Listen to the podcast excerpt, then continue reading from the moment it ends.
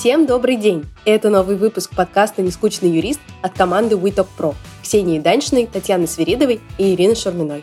И у нас сегодня в гостях Арина Хама.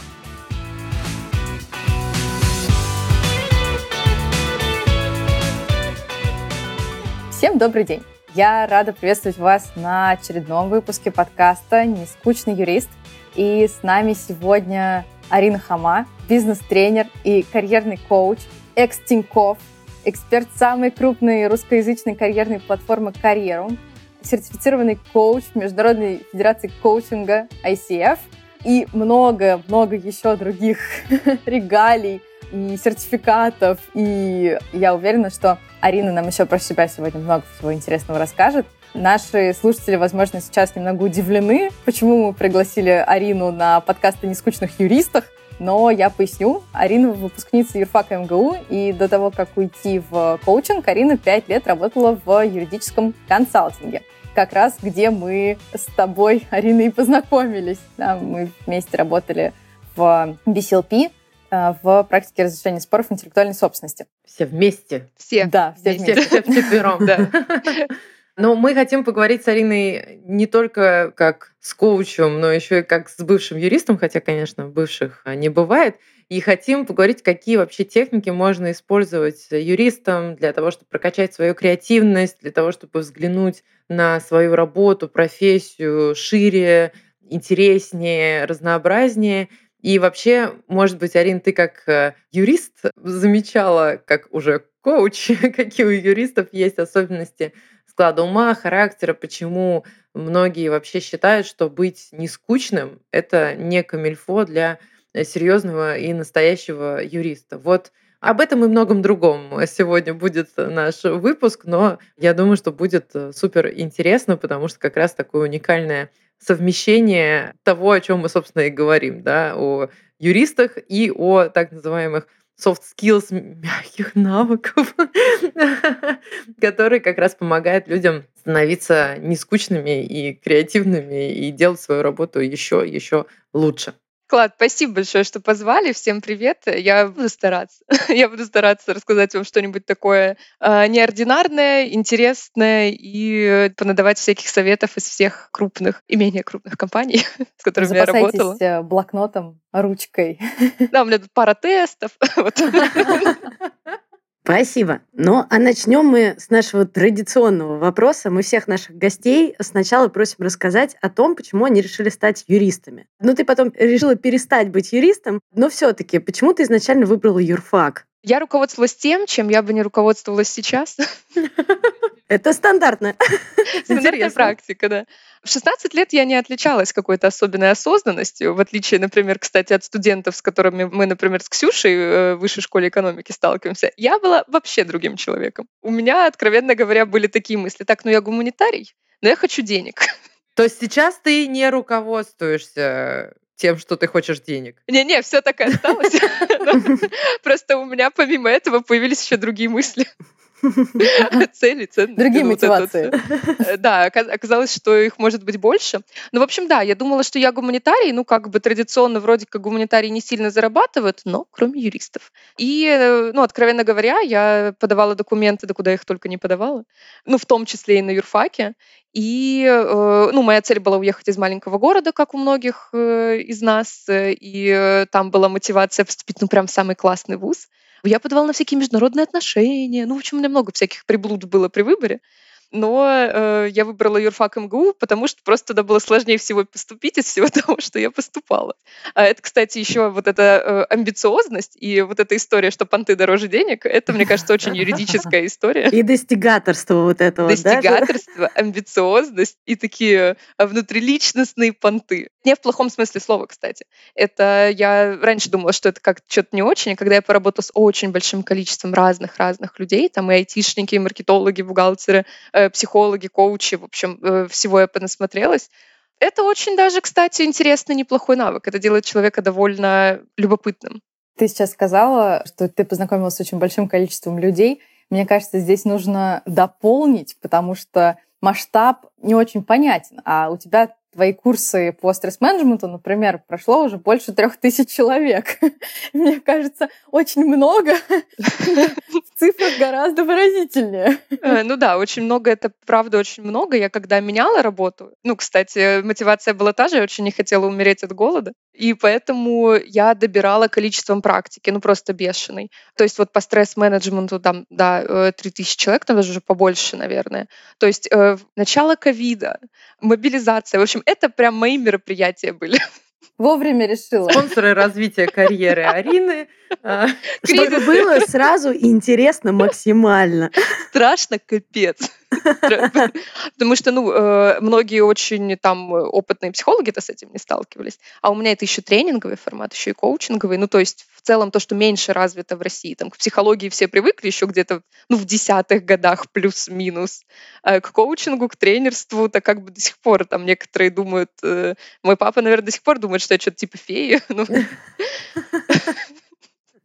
То есть еще вот эта амбициозность, да, доказать папе надо еще, что ты не просто фея. Или ты уже проработала это сама с собой? Это, кстати, очень интересный вопрос. Возможно, мы дальше вот э, этого коснемся. В принципе, вопросы осуждения, принятия там окружения, вопросов даже там хейта частично. Там тоже об этом, я думаю, мы подальше побольше поговорим. Я вам ну, расскажу, что со мной происходило и что с клиентами, кстати, происходит, которые меняют работу. Но я предлагаю вернуться в начало, к истокам. Почему ты вообще решила поменять работу? Что тебе не нравилось? Или наоборот, что тебе, не знаю, понравилось в том, чем ты решила заниматься? Что тебя вообще сподвигло на такой очень серьезный шаг? Тут тоже я не скажу, что это был какой-то невероятно просветленный шаг. Я буду по-честному с вами разговаривать. Как Спасибо, бы, как это было. мы ценим. С одной стороны, ну вот э, момент такой, которым я в своей мотивации, наверное, побольше горжусь, это тем, что, в общем, э, я работала, да, мы вместе с вами работали, я примерно представляла, если все будет хорошо в моей карьере, кем примерно я умру. Ну, то есть я видела вот высшую точку, ну, то есть как выглядят партнеры, как выглядит их жизнь, как они себя ведут. И если я буду вот дальше вот расти, то куда примерно можно дорасти мы берем с учетом того, что амбициозность, ну, то есть, да, не все юристы идут в консалтинге, а у меня как бы еще вообще там мотивация, ой, а я еще пойду в судебники, потому что, ну, в суды это ж типа круто, страшно, там что-то стоять надо, отвечать, э, это тетка в мантии, ну, как бы все очень это же прямо экшен. Мысли о том, нравится или не нравится, особо не было. То есть вот эта вот амбициозность, у нее есть и противоположная, ну, такая обратная темная сторона. И фактически с юриспруденцией, ну, я не могу сказать, что это юриспруденция меня подвела, скорее даже, наверное, ну, условно наоборот. А я искренне считаю, чтобы вот так фигачить, у тебя должна быть очень классная мотивация и в идеальном мире э, с точки зрения ценности, если честно. То есть я сама по себе вот на ценностном уровне, есть там одна психотипология, в общем, такие люди, как я, э, они называются упорными. Это типа те, которые мы за миссию, мы за идею, мы за какую-то красивую, добрую, вот за справедливость. И мне вот это супер важно. Не ко всем, кстати, это относится, вот там таких людей типа процентов 10, ну, у которых вот эта ключевая мотивация. И, в общем, я всегда думаю о каких-то э, больших смыслах. Ну, если ты думала о том, кем ты умрешь, э, то... Вот это вот эти персонажи. А я вот сейчас задумалась. Кем ты умрешь? Да. Когда Арина начала говорить, я думаю, ну сейчас она скажет, ну кем я буду через 10 лет? Нет, я тоже так сначала подумала, думаю, ну, может, мы там как бы не очень хорошо себя вели, и Арина такая, нет, вот так я не хочу. Нет, я как бы сразу, у меня далеко идущие планы, кем я умру. Да, и возвращаясь к этому, классно, когда ты можешь так пахать, и ты чувствуешь в этом ценность. То есть, например, если люди э, концептуально сами по себе, вот, например, защитники. Вот Женя Орешин, он у вас, насколько я знаю, был тоже в э, подкасте, мы с ним обсуждали эту тему. Вот он сам по себе в основе своей личности защитник. Ну вот, то есть ему прям нравится, это его главный стимул. И там я с э, партнером предыдущей своей фирмы разговаривала, с своим руководителем, у него та же самая мотивация. Я нет, я там не защитник. Там еще одна крупная классная, кстати, мотивация для юриста — это логики сильные. То есть решение сложных логических задач. То есть немножко вассерманы, вот что-то вот в эту сторону. Это может быть для человека быть очень сильной, яркой, классной мотивацией. А, и он может э, работать юристом, и как бы ему будет клево и счастливо. Моя главная ценность — это развитие. Развитие людей. Мне окей быть таким серым кардиналом, стоять за плечами человека и помогать ему расти так, как он сам хочет, а в идеале еще помочь ему понять, вот куда он хочет. Поэтому там, может, вы помните, у меня там в кабинете постоянно тусовались стажеры, Но у вас и мемы классные висели в кабинете. Я все время вспоминаю этот супер рисунок и план а, свадьбы Кристины, которая, значит, сидела в кабинете с Ариной, когда они нарисовали, как это все будет выглядеть, и вели обратный отчет. И мне кажется, Арина все время была таким э, поддерживающим, значит, человеком для Кристины, потому что, мне кажется, Кристина там нервничала, что вот, там свадьба. Но ты действительно как-то вела ее по этому пути. Да, свадьба, кстати, по-моему, позже состоялась в итоге, но... Ну, я сделала все возможное. А дальше ковид, и как бы, да, сложно бороться Да. с ним. Если в одну строчку это сказать, то у меня был кризис ценностей. То есть э, я живу не так, как хочу. Вот для кого-то это прям достаточно для смены. Плюс еще там, если прям по-честному говорить, там еще был такой прикол э, с магическим мышлением. В психологии, в коучинге это называется такая ну, условная поломка, скажем так, когда мы руководствуемся самопридуманной, ну, условно волшебной фантазией. И мое магическое мышление звучало в 25 лет я точно должна заниматься тем, чем мне будет это вот абсолютно нравиться. И я сменила в профессию в 24, потому что у меня из-за этого магического мышления это абсолютно самая придуманная штука, вот абсолютно, но она мне помогла. И в 25 я уже получила диплом коуча, и я уже стала ведущим тренером Тиньков. Ну, то есть как бы я сама себя напугала. Класс. И это нормально, кстати. И это нормально. То есть э, я вообще против того, когда многие говорят, вот у тебя есть негативные установки, они тебе мешают. Не всегда, они очень часто помогают. Просто нужно как-то рационально к этому относиться. Ты знаешь, что сейчас сказала? Мне кажется, что в последнее время примерно каждый второй юрист, с которым я разговариваю, говорит, блин, может, я не тем занимаюсь. Что это договоры мне надоели, там на суды надоели, какие-то вопросы возникают дурацкие.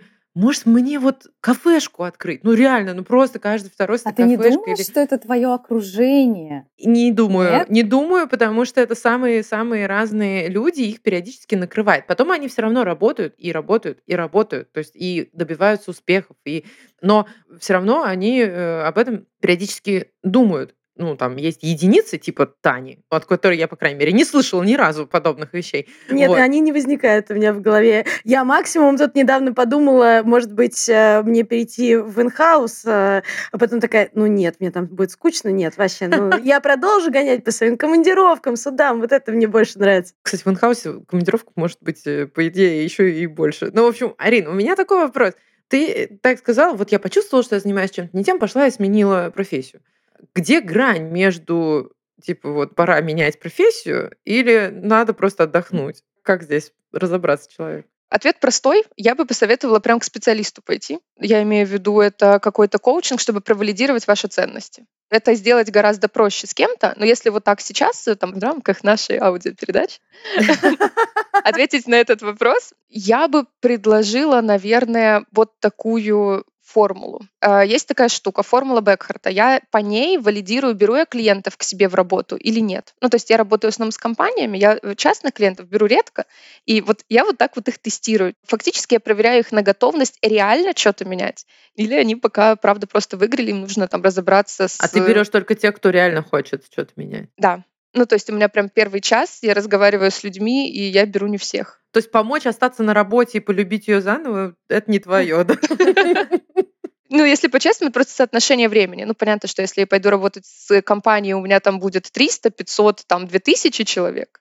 И Если уж совсем по-честному, это другие деньги чем то, что я возьму за э, одну сессию, мой час времени будет стоить совсем по-другому. И вот в этом моя мотивация. То есть если я буду перестраивать свою практику на частную работу, как, кстати, было вот полтора года назад, я больше занималась частной работой, то, конечно, да, там были совсем другие приоритеты. Поэтому, ну вот я правда могу впихнуть только, условно говоря, несколько клиентов, с которыми мне будет, правда, прям мне интересно по проектам работать, по проектам с ними.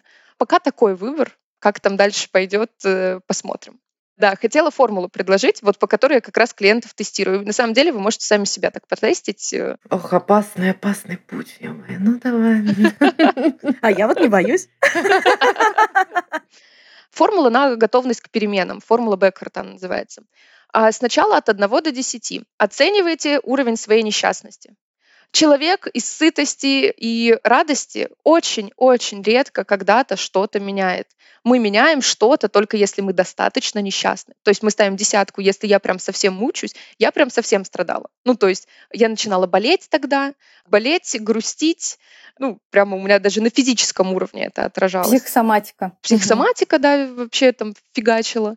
Либо, если вы понимаете, что в целом-то, вот когда вы отвечаете на этот вопрос, ну, так, ну, на троечку, на двоечку. Ну, типа, если вот мне дать, ну, месяц, да, отдохнуть, то не, не то, чтобы я несчастный, ну, в смысле, я не такой уж и несчастный. То есть это вот первое, от 1 до 10 оцениваете. Второй показатель — это четкость представления о том, чего вы хотите. Например, вот ко мне часто клиенты приходят, вот с этим затыком мы разбираемся. И мне не нравится, как сейчас, но я не знаю, чего я хочу. Вот насколько четко мы знаем, чего мы хотим, это увеличивает вероятность того, что мы будем что-то менять. Например, вот для меня был шаг, что я точно поняла, чем занимаются коучи, точно поняла, что я не хочу пойти в психологию, я хочу именно в коучинг. Я пообщалась с теми, с другими, посмотрела, что такое тренерство. Ну, то есть я прям очень хорошо знала, куда там я пытаюсь э, себя засунуть э, на ближайшие несколько лет. Либо, ну, что-то ничего не знаю, вот кафешка, вот, да, возьмем эти кафешки. Ресторанный да. бизнес, это же застрелиться, это капец как да, тяжело. Это да. один из самых сложных бизнесов ну что, это я там есть что бесплатно буду, да, но стены покрашу в любимый цвет, потому что мне мама запретила детскую э, фиолетовый покрасить, когда мне было 10. Вот, и вот это про четкость представления. И третья цифра, тут тоже от 1 до 10 оцениваем. Третья цифра — это насколько я что-то делаю в реальности. Делает шаги какие-то человек или не делает? Знакомится он с кем-то из отрасли новой, там, из индустрии новой?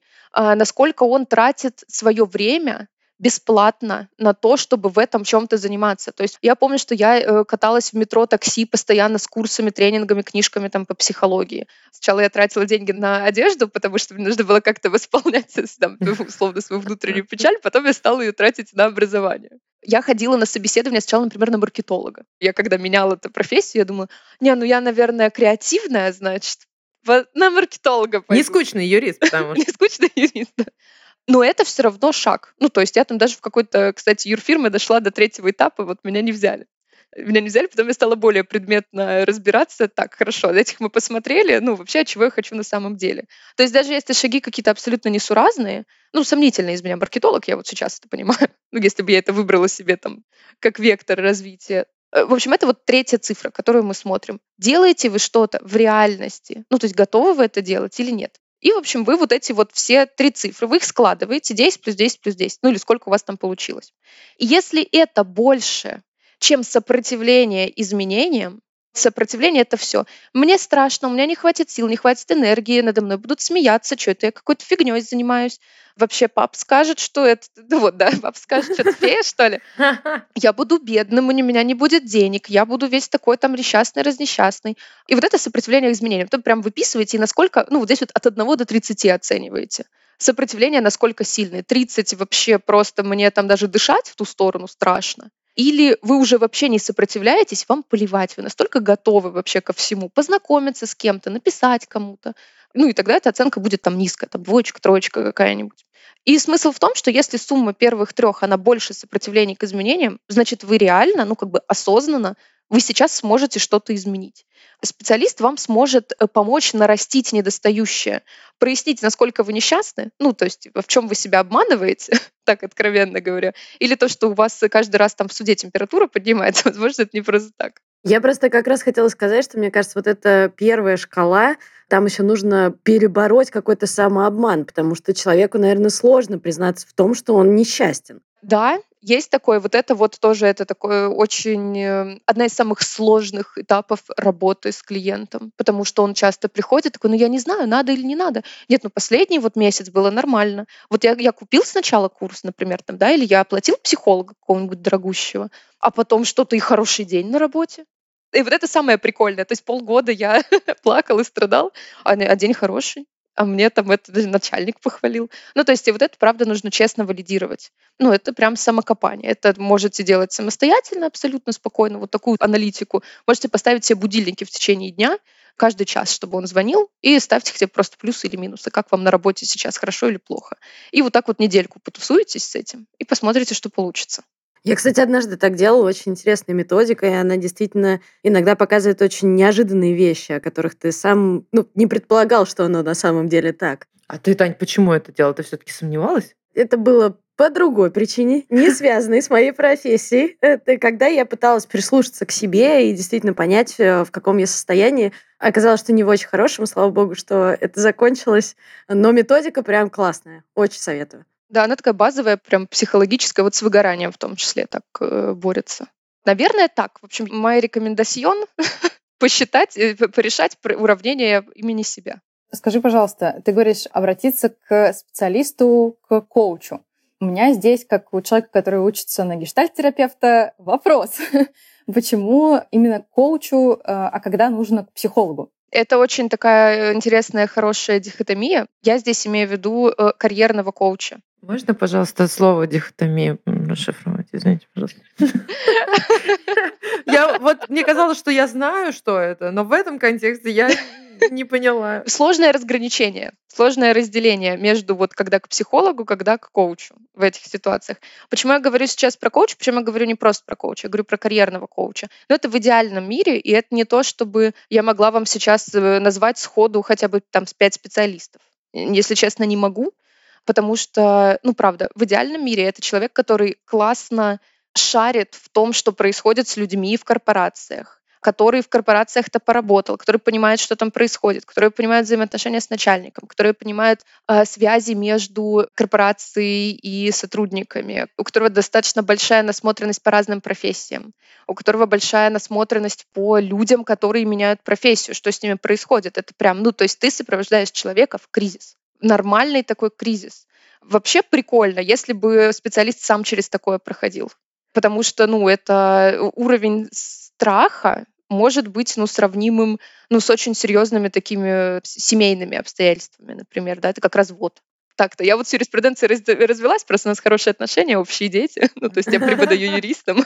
Это вот вопрос, правда, доверия с точки зрения карьерного, вопрос насмотренности, именно прошаренности специалистов в карьерной истории. При этом грамотный, адекватный специалист, если он понимает, что там какие-то настолько глубинные установки, с которым коуч работать, ну, так не сможет, если у него нет там доп. образования и классной-классной экспертизы. Если все уходит в детство и в отношения с папой, да, то... Да-да-да. Э, вот исключительно все. И это настолько сильные барьеры, что человек не может даже видеть картинку желаемого. То есть вот просто я сел, не иду и не собираюсь. А, ну, то есть я всегда работу я отправляю к психологу. И это могут быть вопросы с денежными установками тоже. То есть до какого-то предела я могу работать, но дальше по-нормальному, ну, по-правильному я должна отправить к специалисту, если я вижу, что человек не может двигаться дальше без глубинной вот этой проработки. Ну, то есть это по-честному. Ну, либо он ко мне будет ходить, отдавать много денег, а я ему ничем не помогу. Это не есть хорошо. Это прозрачность. И мне кажется, таким образом ты можешь выстроить нормальные, доверительные, тесные отношения с клиентом и даже гораздо больше ему поможешь, потому что он потенциально пойдет проработает с психологом какие-то свои установки, и потом даже к тебе вернется обратно за карьерной консультацией, когда он уже будет к этому готов. Вот я только хотела спросить, а э, по твоему опыту вот такие консультации именно ну, частные, да, вот человек пришел с запросом, они, ну, сколько длятся, там, месяц это работа, два месяца, или это сессия три часа, и план, ну, просто у меня такой опыт был, когда это была реально сессия три часа, мы выстроили план, а потом Magic of the Plan, все случилось. И мы сверились через полгода и такие, ну, классно, и все. Ну, то есть, как лучше, как правильнее, по твоему опыту? Ну, я могу рассказать, как я делаю. У всех абсолютно свой подход. У кого-то клиенты более такие прям «делай со мной, что хочешь», Плюс еще клиенты разные. Вот ты пришла откровенно за результатом, тебе три часа и хватило. Скорее всего, у тебя по этой формуле, которую я рассказывала, было все четко. А, у тебя была бешеная мотивация, и, скорее всего, уже свое представление просто человек пересобрал пазлики в голове и помог составить план, который будет работать и который тебе понравился. Вот как бы и все. И это хороший вариант вот эта трехчасовая сессия, о которой ты говоришь. Вот так вот я работаю, например, с командами и компаниями, стратегические сессии. Это без проблем, без затыков каких-то внутренних. Мы просто собираем команду людей, ну, понятно, это больше по времени, там часов, ну, 6, наверное. Ну, смотря какая команда, какая компания. Там человек 50, я называю тайминг для 50 человек мы, ну, мы в глубину ни в какую не лезем. Мы просто собираем из них идеальную картинку, то, что разрозненно, соединяем, даем мотивацию, цель, все, они пошли фигачить, ты радостный, потом они к тебе приходят, приглашают там на открытие. И это классно. Но в частных консультациях такие тоже есть. Наверное, из success кейсов у меня есть супер клиентка, я ее обожаю. Она ко мне приходит раз в полгода, и мы вот с, с ней работаем, вот Ир, как ты сказала. Она тренер по теннису, После первой моей сессии она стала делать выезды с теннисными клубами. После второй сессии она организовала выезды на Мальдивы и регулярно их сделала. После третьей сессии она сделала свой бренд спортивной одежды. После четвертой сессии она сделала свой клуб. Обалдеть. И типа я вот с ней работаю два года, раз в полгода. Мне Но ведь действительно, класс. она вряд ли пришла и такая, Арина, что бы мне сделать дальше? И Арина такая, ну смотри, значит, страны такие есть. Да? То, скорее всего, у нее какой-то зародыш идеи где-то в голове, и ей надо было протестировать какой-то роудмэп, да, получается, да, ставить, и убедиться, что это не безумная какая-то мысль. Э. При этом, кстати, в этих кейсах там часто есть какой-то страх, с которым я просто работаю. Не, ну это же невозможно, в смысле Мальдивы. То есть ты как коуч соединяешь в себе еще и бизнес-аналитика, и менеджера, и продукта, и кучу разных функций. Ну. Ну да, я бы сказала скорее, это как э, консультант-стратег. То есть я занимаюсь в крупных э, компаниях э, стратегированием, стратегическими сессиями. То есть это приходят ко мне топ-менеджеры, вице-президенты, и мы с ними, что будет делать наша корпорация в 2023-2025 году и как там наш отдел, условно, IT-отдел или HR-отдел, что мы будем делать с учетом таких хотелок э, топов бизнеса. То же самое можно делать в рамках э, стартапа и в рамках одного человека. И это окей. Вот, то есть вот это вот прям такой самый быстрый кейс, который я сказала. Еще из недавних кайфовый, это прям вообще моя любовь. Мы делали я взяла девушку на курс, э, там она смотрела предзаписанные лекции, и э, я просто отвечала на вопросы голосом. Там была такая бешеная мотивация, что она защитила свой проект, который создала в процессе, над нами работала. Она создала в процессе проект, защитила в Сколково его, поступила э, на MBA в Сколково, причем это арт-предпринимательство. И я сама такая сижу, ну, красотка. И это за четыре недели она сделала. Без изначальной идеи вообще.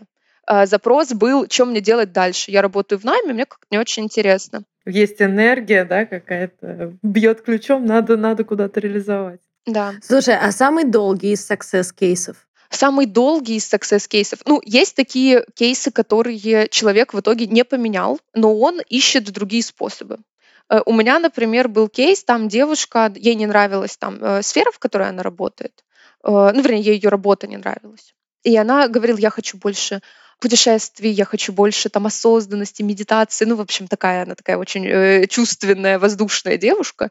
Но у нее дикий страх смены работы, она примерно представляет, чего она хочет, куда она хочет, что это будет. Но в итоге это получилось очень прикольно в течение работы. Ну, тоже это было, ну, где-то на четвертой неделе. Она просто поняла, что она... Это был э, времена ковида, вот когда вот это вот mm-hmm. э, только началось. Всем хотелось путешествий. Она стала жить в путешествиях. Она сначала жила в Крыму, потом она жила в Турции, потом она жила в Черногории. Короче, она никогда, в принципе, до этого за границей не была. Mm-hmm. И она стала работать на удаленке, и работу она себе оставила, ну вот это ее выбор. Работу она себе оставила как деньги, а лайфстайл, вот весь вот остальной, она подстроила под все свои занятия. Причем там у нее вообще прикольно было. Она и на ретриты ездила, и она жила на какой-то вилле, там типа вот комьюнити, которые утром йогой занимаются, потом там что-то серфят. Ну, в общем, она себе перекроила всю остальную жизнь. Ей проще вот так. Ну, то есть выяснилось, что проблема не в работе была, а по ценностям, да, то, что для нее было очень ценно свобода, новые места и так да. далее. И когда она это поменяла, получается, да. в баланс пришло. Э, это часто такое бывает, когда люди ожидают от работы решения всех своих проблем. Кто-то на работу проецирует семью, типа меня вот мама должна любить условно и папа не ругать. Но тут есть еще такой прикол, что у родителей вот денег выпрашивать нехорошо. Посуду я должна мыть бесплатно. Ну, то есть это про страх брать денег. Э, говорить о себе, о своей зарплате, о своих хотелках, о повышениях. Ну, с родителями что это? Только нехорошо. Выпендриваться перед братьями и сестрами тоже нехорошо.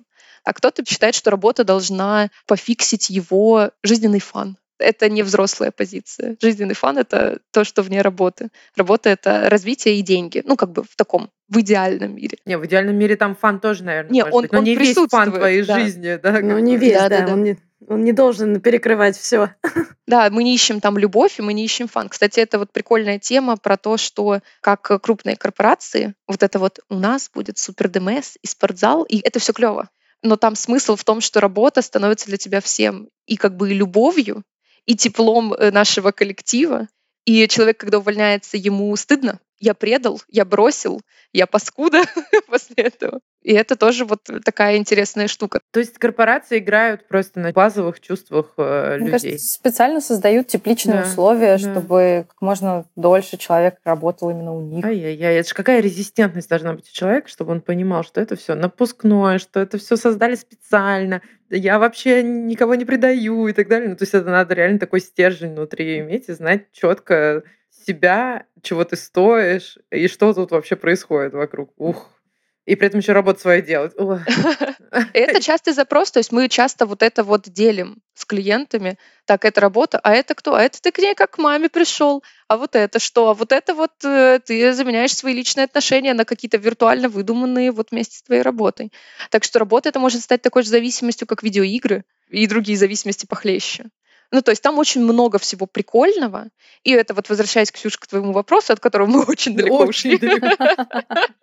про то, что почему специалист, я бы предпочла порекомендовать вам специалиста, у которого прошаренность вот в этой вот в карьерной истории есть и опыт работы с этим. Ну, потому что многие психологи, ну, их не учат тому, что, оказывается, там работа, корпорация, это прям как личности, какие там бывают отношения, какие бывают проблемы, какая статистика, как это плюс-минус из этого выкручиваться. Интересно. И мне кажется, мы вернемся немножко назад, потому что мы начали с карьеры, и нас постоянно один вопрос э, тянет другой, и очень много, на самом деле, хочется всего обсудить.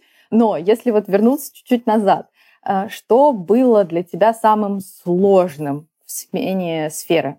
Вот для меня было самым сложным, не для всех так, вот вообще не для всех так. Я прям э, недавно приводила в Нельзяграмме опрос у меня был самым сильным страх осуждения. Вот серьезно. Ну, это то, о чем я вам, кстати, вот сейчас говорила, потому что, и, и кстати, не всегда он был необоснованный. То есть мне прилетело даже от коллеги, нашего общего. Мне прилетел комментарий, как только я сказала, куда ухожу. О, что, будешь как Тони Робинс? Что, прыгать будешь, да? Вот это вот всех собирать. Это вот тогда лишь, когда уходила, это был... Ну, потому что тогда это было именно такой фон был э, да. у коучинга, да. Да, да. И это, ну, я ага, мне было прям, ну, как-то больновато, тяжеловато. Потом э, мне друг бывший И сейчас мы узнаем, почему он бывший друг. Сейчас вы, сейчас вы как раз все поймете, да? Он сказал, что ты выпендриваешься, на твое место там куча людей претендуют. Никто не любит свою работу. Ого! Какой кошмар. Да, ну, кстати, я давно очень, это, со... я очень сочувствую этому человеку. Очень, очень. А, к сожалению, таких очень много на самом деле. Да. И это грустно. Ну, это, в принципе, из какого-то предыдущего поколения тянется, ну, типа, работа, это не для того, чтобы любить ее или там, чтобы там, получать удовольствие. Работа — это стабильность. Это самое главное. И вот да. это транслируется даже в молодое поколение. Это я нас имею в виду, если что. Вот. На всякий случай. Согласились. Я думаю, никто здесь не будет возражать. Нет. Нет. Более того, там были вот такие заходы, что ну так найди себе хобби, найди себе мужика.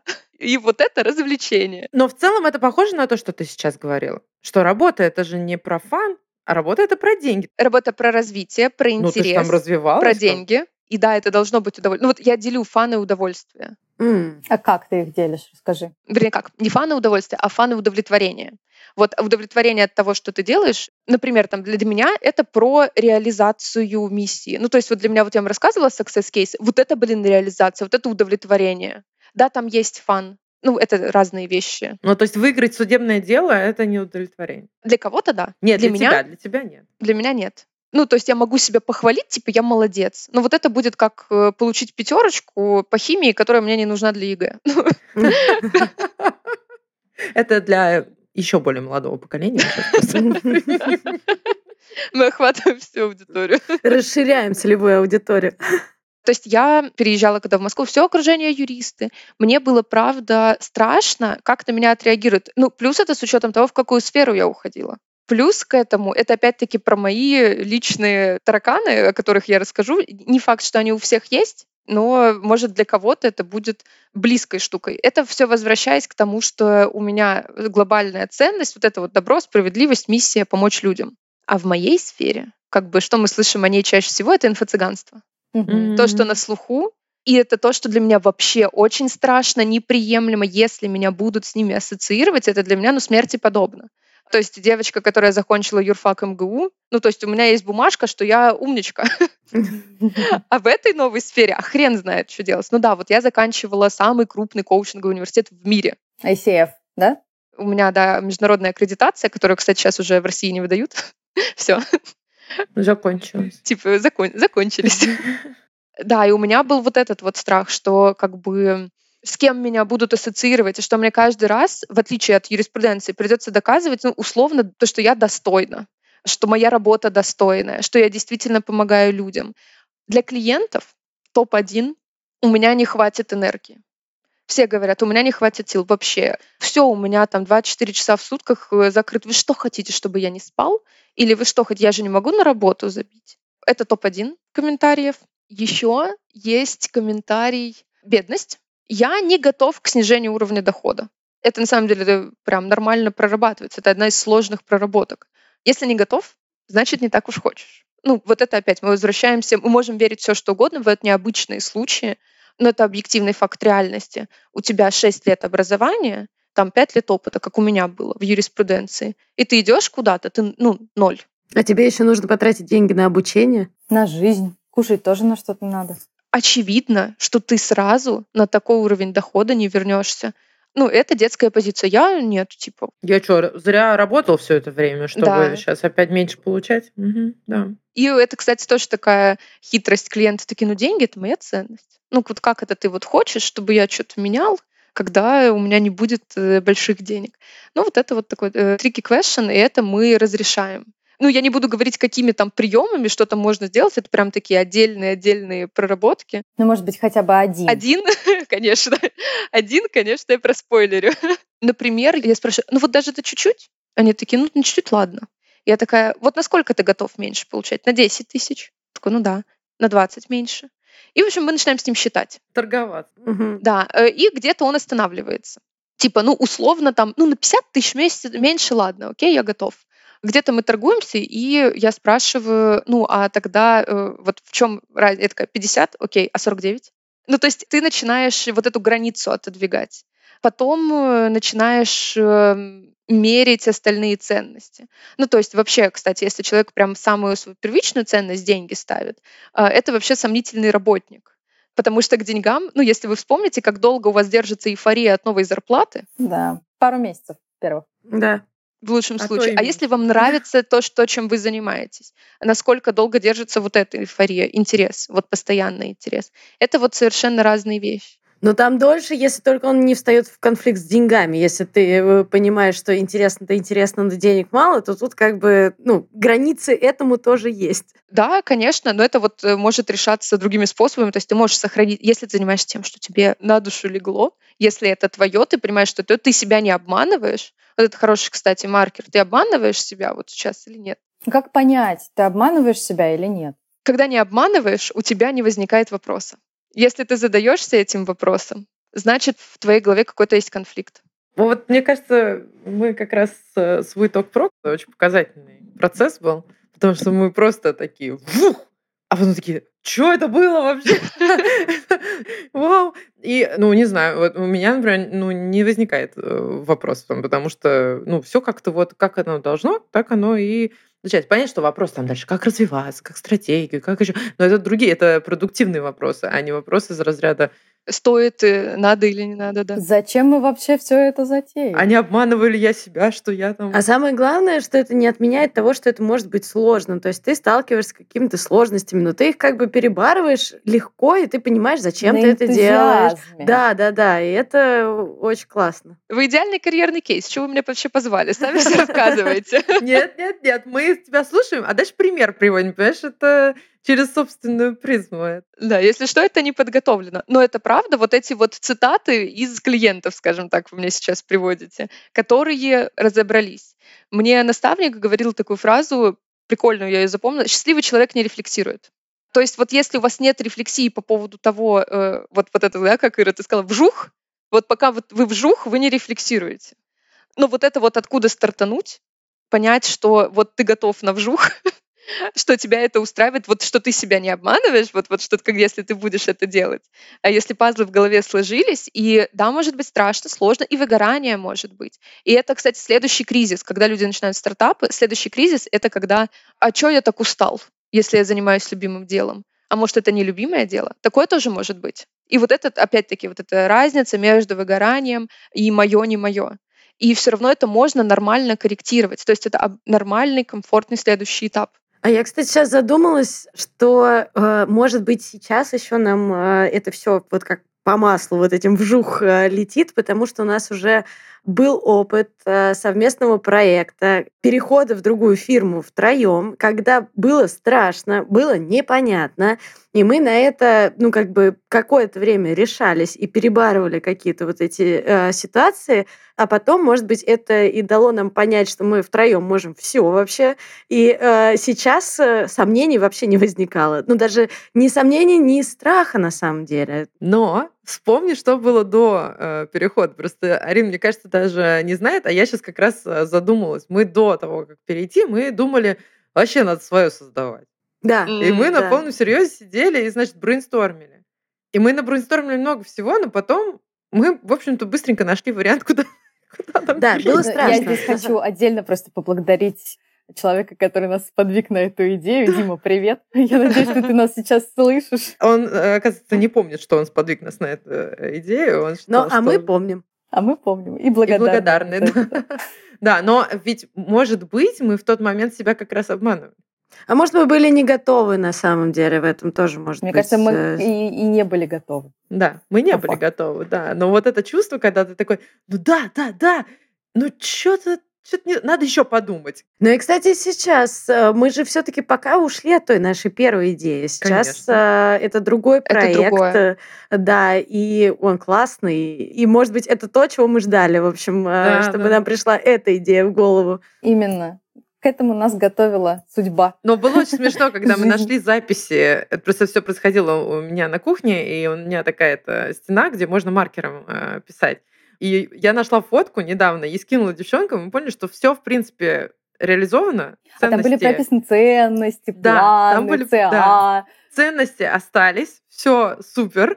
Ну, дальше все модифицировалось, понятно, другой продукт, другая ЦА, там немножко все. Но ценности, вот кор, кор вот этого э, осталось. Это, конечно, очень интересно. Это к тому, что, может быть, записывать, да, а потом возвращаться. Это вообще отличная идея. А у меня короткий вопрос. Тема с выгоранием меня не оставляет, потому что я через это прошла когда это еще не было мейнстримом, я так скажу. И на самом деле, когда я через это проходила, я даже не знала, что это называется выгорание. Я просто не хотела утром вставать на работу, приезжать на работу. А, любая задача меня э, повергала в истерику буквально. И я поняла, что со мной что-то не так, когда я практически нахамила клиенту в письме, и, и, и в этот момент, когда клиент мне лично написал, Ксения, у вас все в порядке? А, я поняла, что нет, очевидно, у меня не все в порядке. Я встала с своего рабочего места, пошла купила новый пасит, капли баха. И сейчас что хочу сказать, я не рекомендую никому так делать. Доходить до этой точки, да? Да, доходить до этой точки. И у меня вот здесь к тебе такой вопрос. В какой момент себя поймать до полного выгорания? Как понять, что тебе пора идти э, лечь на диван, что тебе пора э, уехать куда-то, чтобы отвлечься? Это не такой простой вопрос э, для меня, по крайней мере, чем не такой простой, как кажется. А, потому что ответ, скорее всего, будет, во-первых, не все это отловят. То есть я не могу сказать, что вы эту точку увидите. В этом и прикол выгорания, оно не чувствуется. Первая стадия выгорания, она выглядит как, ну, еще чуть-чуть, еще чуть-чуть. То есть, короче, в голове у тебя вот эта фраза. Это называется первая стадия выгорания. То есть, когда я просто делаю там, мне окей, по кайфу нравится, когда есть вот это еще чуть-чуть это значит, ты себя уже загоняешь. То есть это вот такой вот первый этап. Можно ориентироваться на это. При этом, ну, я, например, себя на этом не ловлю. Я не умею. У меня э, организм работает так, что он... Э, я также, также, если честно, я очень плохо это вижу, и я сваливаюсь в болезнь. Более того, настолько это актуально и настолько это сейчас честный эфир, как бы коуч, которому самому сложно со своим выгоранием. А, Я сейчас болею, ну, я такая, блин, какого черта я заболела? Вот что это такое? Что я сделала? А потом я понимаю, что я э, начала обучение на психолога и сдала первый экзамен, э, прошла очень сложное менторинговое обучение в течение месяца, там вела метапы внешние между двух крупных там IT-корпораций, э, и еще у меня там большой проект там по карьерному, и у меня еще появились клиенты частные, с которыми мы там безумные проекты фигачим, там у них И защита мы тебя еще. И вы, это вы, вы, И ж вас на почему сладкое ты болеешь? Вот, Действительно. понимаете? И, и в этом, кстати, прикол, когда ты занимаешься любимым делом, тебе же все интересно, тебе же все Мгм. нравится. И ты И ты такой, не в можешь остановиться, да-да-да. Ты не можешь остановиться.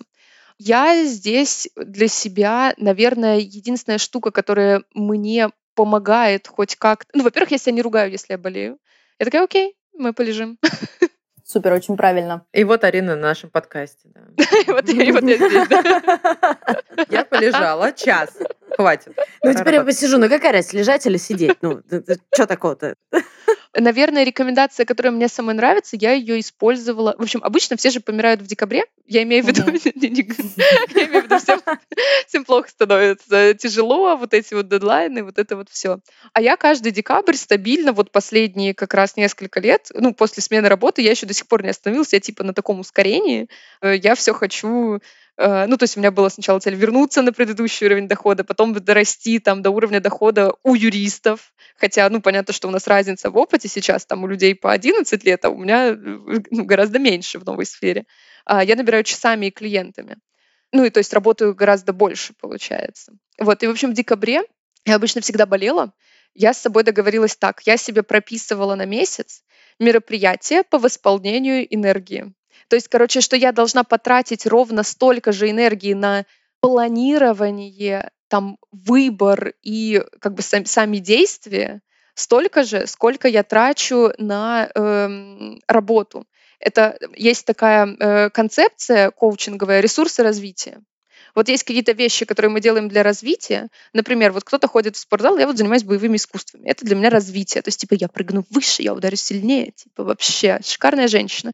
Частично это отдых, да, частично это ресурс, но все-таки там у меня есть цель подрасти. Вот так же у меня с работой, так же вот с этим подкастом. То есть это вот развитие, да, я получаю встречную энергию, то, что мне классно, интересно, вау, там новый проект, огонь-пожар.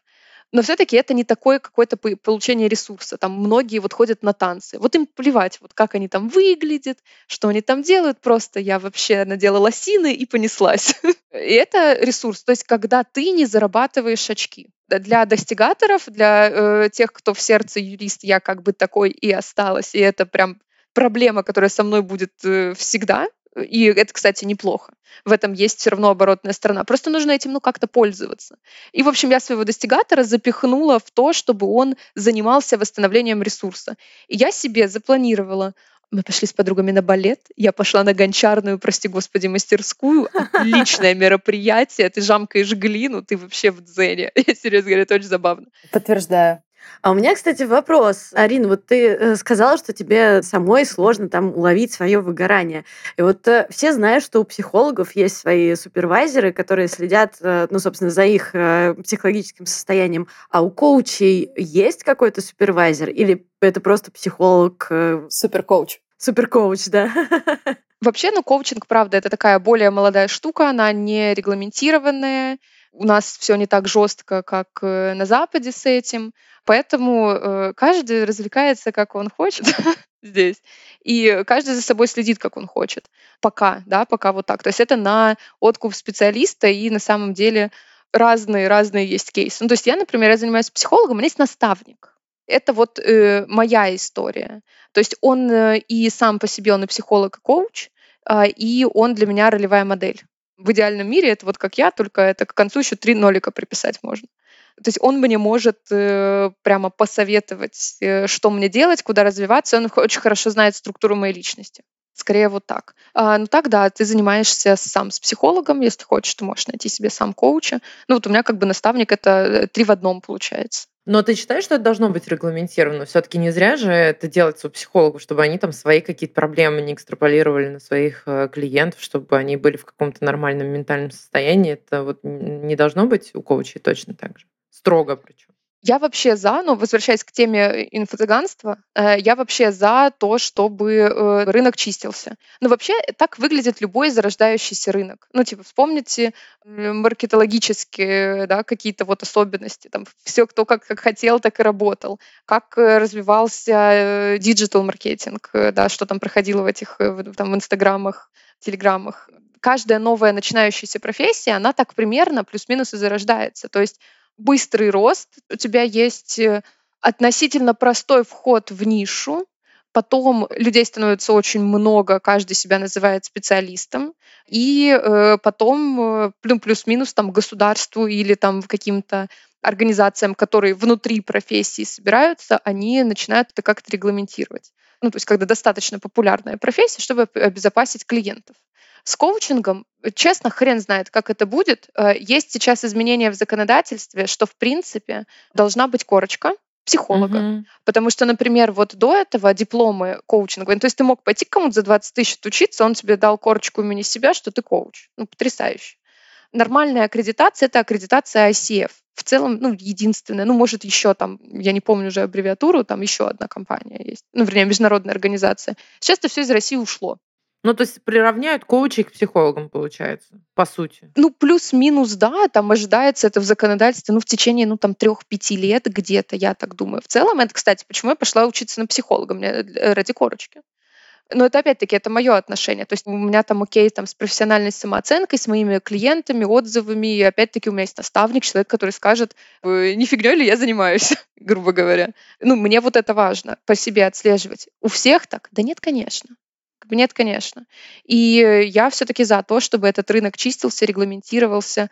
Но даже вот э, сейчас, ну, с психологами тоже такой интересный момент. Ну что, у них у них есть этический кодекс, ну ты его нарушишь, ну и что там, э, тебя пожурят? Угу. Это только в сериалах показывают, что там, да, лицензию э, что-то там отбирают. Да. У нас-то нет такого. Да. Э, тебя могут исключить из Российского общества психологов, э, если я его правильно сейчас назвала. Но как бы их этих обществ дофига. Ну, то есть, и кто из клиентов спрашивает, а вы в обществе вообще-то? Да нет, конечно, о чем бы. Э, конечно, нет. Ну, то есть, э, и у психологов это не то, чтобы офигенно регламентировано. Ну да. Ну, посмотрим, посмотрим, куда дальше пойдет. Просто, это, мне кажется, это важно действительно подсветить, чтобы люди тоже, с одной стороны, понимали, куда смотреть, на что смотреть, когда они выбирают себе специалиста, но при этом понимали разницу, но и при этом немножко вот э, ощущение что это какое-то ненадежное шарлатанство, что тоже его снять, потому что люди этому реально учатся и много времени этому посвящают. Арин, у нас для тебя есть э, блиц вопросы. Давайте. Мы их задаем э, коротко, ты можешь отвечать э, тоже коротко, но если тебе захочется что-то там добавить, можем сделать исключение только для тебя. Ну что, поехали. Какая у тебя главная цель на этот год? Моя цель на этот год ну, наверное, главной я бы назвала а, сбор своей практики уже под своим брендом. А, потому что я работаю с большим количеством компаний, а там индей на индей, индей погоняет. И никто меня оттуда не выпускает. Вот я в одной компании, и никто никому не скажет, что я у них работаю, и они хотят сохранить меня для себя. Поэтому у меня личный бренд плюс-минус окей в B2B, но чисто в компаниях, с которыми я работаю. И получается, моя экспертиза, она сейчас распылена на несколько крупных игроков. И партнерство это лучше, чем найм. Но вот я не могу сказать, что я полностью сама себе хозяйка. А экспертиза очень большая. И я бы хотела это вот там под своими ценностями, под своим брендом э, дальше с этим работать. Спасибо. А, мой традиционный вопрос на Блице, который я задаю всем. Посоветуй одну книгу, которую должен прочитать каждый. Господи, какой у тебя сложный вопрос. Э, ну, я на него отвечу, наверное, очень необычным образом. А, нет, ладно, давайте. У меня есть вариант хардкорный, есть менее хардкорный. Менее хардкорный вариант «12 правил жизни» есть такая книжка. А его написал э, канадский психотерапевт, и вообще э, мужчина моей мечты по совместительству, ну, в категории 70+.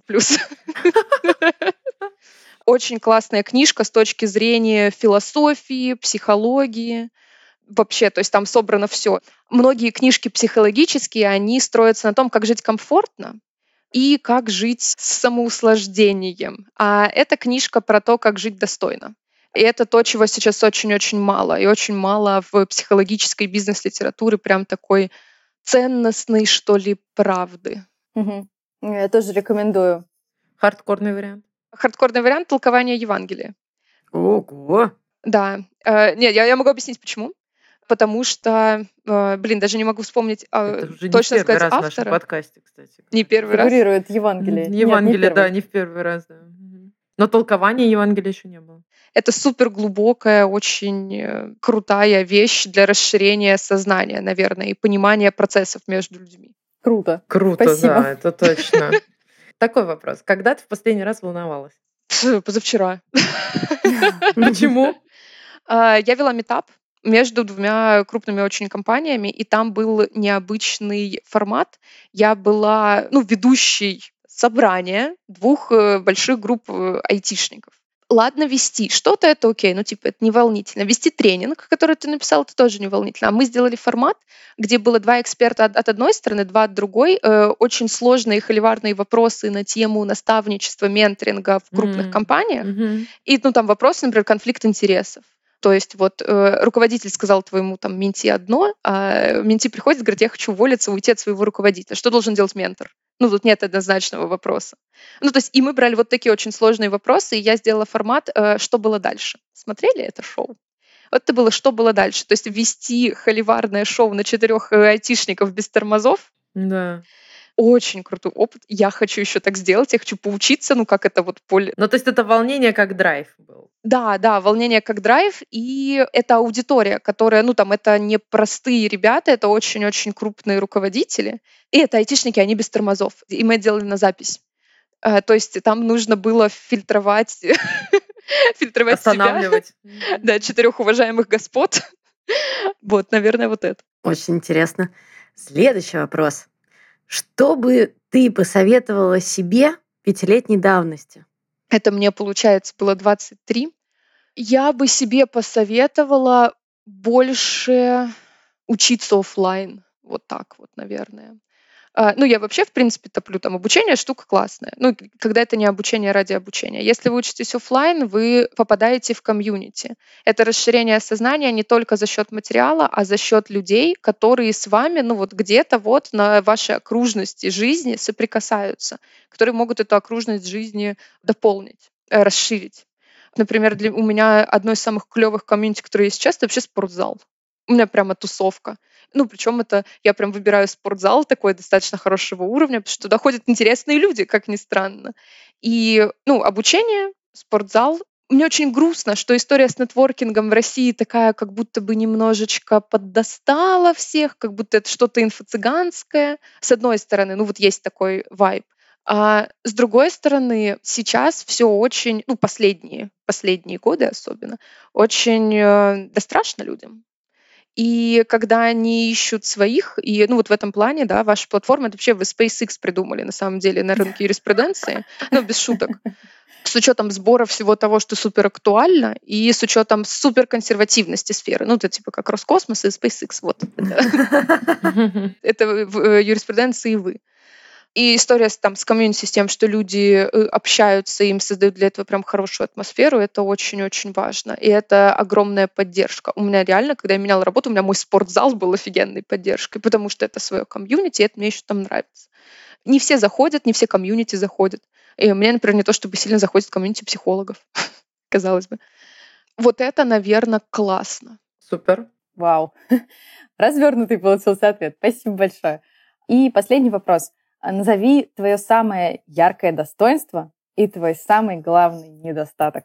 Про самое яркое достоинство я могу сказать. Я его очень долго обесценивала до последнего обучения как раз у своего наставника. Мы месяц, в общем, разбирали мою личность по кубикам, перебирали. И я скачала свои отзывы в одной компании, пролистала 363 отзыва э, про себя, что писали участники. Я бы очень хотела, чтобы про меня кто-то написал 353 отзыва. Ну, если суммировать все, что про нас писали, я думаю, наберет. Э, Прекрасное упражнение, очень советую. И раскидать его по Excel, что вы там увидите. И самое главное, не обесценивать то, что будет топ-1. Потому что я обесценила. У меня там было позитив и энергия. То, что люди ко мне приходят как бы ну, на тренинги, они же там учатся, это вообще стресс, казалось бы. Но они пишут, что они получают энергию по итогу. И я такая думаю, а, да ладно, все такие, ну, все Мгм, веселые, все мгм. энергичные, ну, А мы обычно все то, делать. что действительно самое сильное преимущество, ты обычно такой, ну, в смысле, Все- Это все само такие. собой разумеющееся. да, а что? И про энергию, ну там писали про практику, то, что вот жизненность, жизненность, и про какие-то глубинные инсайты. Вот, это, наверное, то, что они написали. Но вот про, именно про первый пункт такая, блин, странно, странно. А, про самый главный недостаток это, наверное, моя оборотная сторона основы личности. Те люди, которые, вот как я говорила, такие э, типа романтические рыцари, там за мораль, добро и большие смыслы, они в стрессе проявляются как неприятные советские женщины. Мне кажется, я никогда не встречалась э, с Ариной. С той стороной. Окей, да. Неприятная советская женщина. Ну, то есть э, это так, вот так правильно и достойно, а вот так вот недостойное вот это поведение. То есть мои главные затыки даже в моем развитии, а, вот это вот то же самое. У меня там бывает какая-то излишняя а, боязнь быть там навязчивой. Я понимаю, что это не очень очевидно, но излишняя скромность. Это все есть. То есть вот это все, над чем я работаю прям специально. То есть вот это вот проявление себя и что я должна нести только пользу. И это самое прикольное, что вот это противоречие моей личности. Моя самая сильная сторона — это энергетика, позитив и фан, а, а с другой стороны, у меня вот эта вот э, воспитательница внутренняя. И, в общем, одна часть личности э, дрючит другую. А, и то, в чем я нахожу энергию, э, там же я нахожу свой главный, ну, условно, внутренний такой э, кнут. И, ну, что самое неприятное, я это могу проецировать на других людей. То есть я вот как руководитель, то есть у меня там были мои команды, когда я работала еще в Тинькофф, ну, я жесткий руководитель. Прям такой, так, вот все, все должны вкладываться. За фан отвечаю тут я, а вы? Если бы. Я к себе тоже очень-очень э, ну, строже, чем к другим людям. Это вот возвращаясь к тому же достигаторству. Класс. Спасибо. Очень здорово. Будем сейчас э, подходить к концу уже нашего выпуска, нашей аудиопередачи.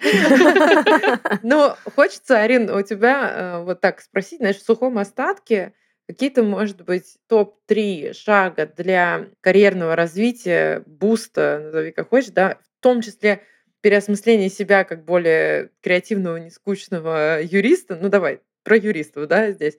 Хотя я уверена, что советы, они довольно-таки универсальные могут быть. Топ-3 шага, как развиваться, что надо делать. Угу. Ну, так и отвечу в топ-3. Система, наставник и поддержка. Ту основу, которую я, в принципе, с клиентами по ней работаю именно если мы говорим про буст развития, ну, то есть прям вот этот вот какой-то радикальный скачок.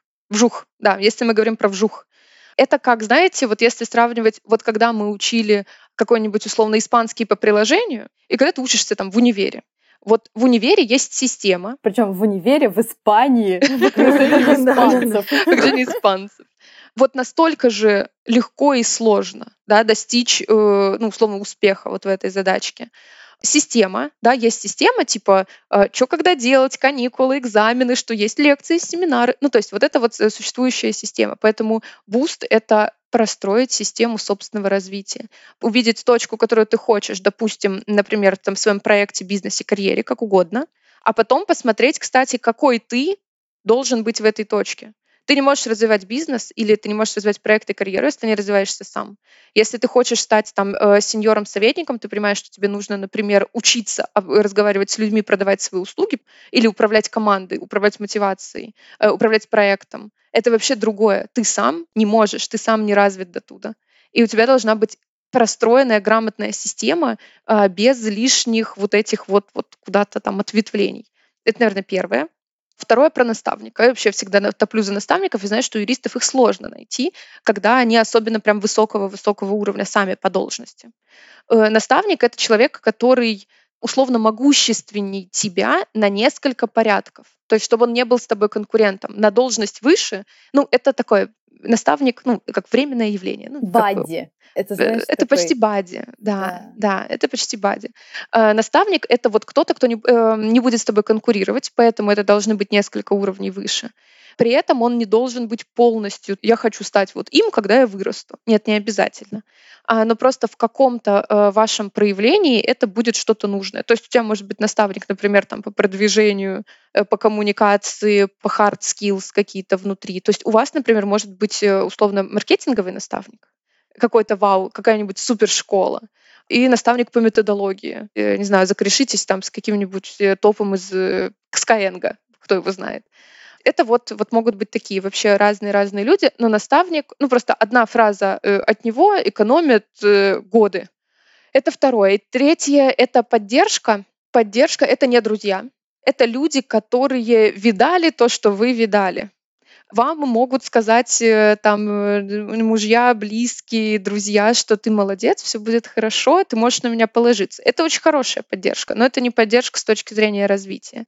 Это вот те, кто видали то, что вы видали. Он может сказать, все будет хорошо, но еще может быть плохо по первому, второму и третьему.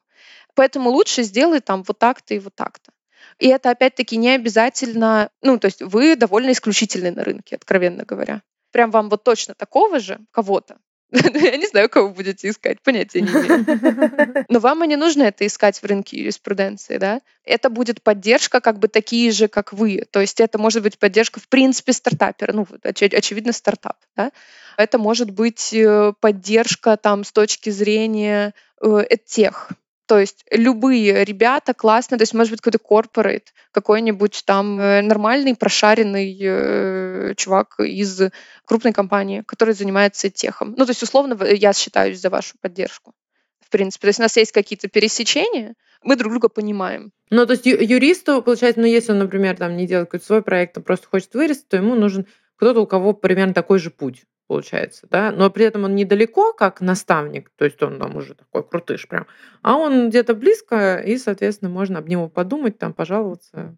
Но при этом такой более объективный, чем кто-то, кто лично с тобой связан, э, ну вот как эм, э, семья, да, семья, да угу. которая будет просто тебя поддерживать э, no matter what. А, да, а вот кто-то да. такой более объективный, который добавит взгляды со стороны. Да, даже мы друг для друга, получается, Да, но мы классическая поддержка, мне кажется.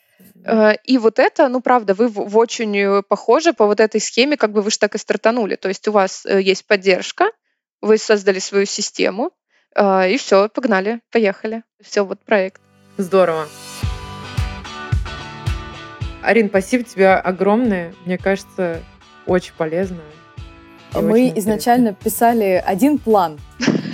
А в итоге получилось лучше. Да, да. В итоге все пошло не по плану, но мне кажется, мы обсудили сегодня столько важных, э, интересных вопросов, и даже если те, кто нас сейчас слушают, не найдут для себя каких-то однозначных ответов, но я надеюсь, что мы дали э, очень много пищи для размышлений и анализа себя с разных сторон. Ну, было спасибо. очень интересно. Арин, спасибо большое. Есть какие-то инсайты, есть что-то, о чем подумать. Это очень здорово и очень ценно. Да, но мы надолго не прощаемся. У нас там столько планов впереди. И вебинары, интенсивы, все. Так что с Ариной мы все, ты от нас теперь никуда не денешься, ты наша поддержка собираюсь. теперь, поняла, да? Так что будем продолжать. Супер, спасибо огромное. Всем до новых встреч э, в нашем подкасте. Да, всем пока. До свидания.